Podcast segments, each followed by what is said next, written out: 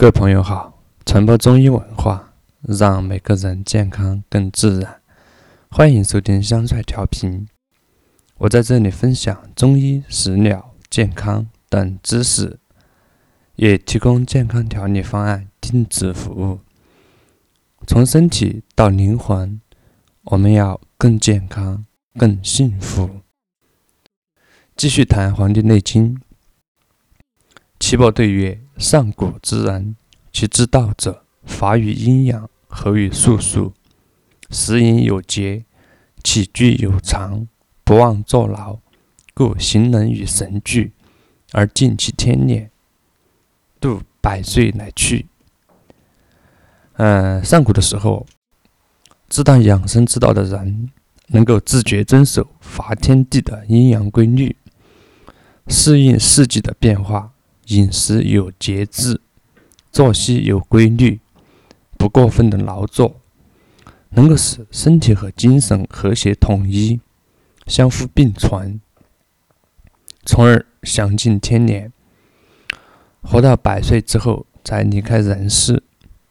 下一段，今时之人不然也，以酒为浆，以妄为常，醉以入房，以欲结其精。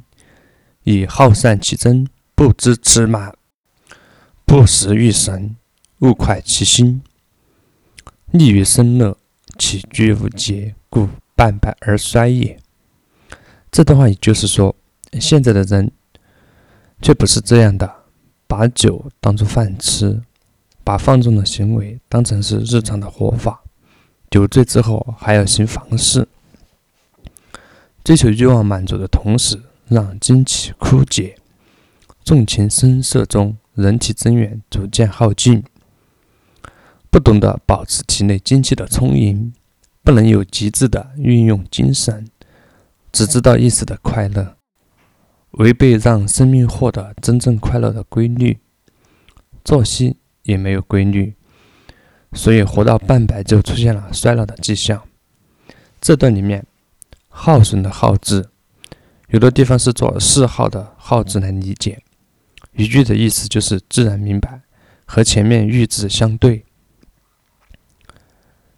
但是在周秦时代的文字，虽然比较喜欢用排比句，字面也不必要如此的工整对仗，做号线的“号”来理解更好。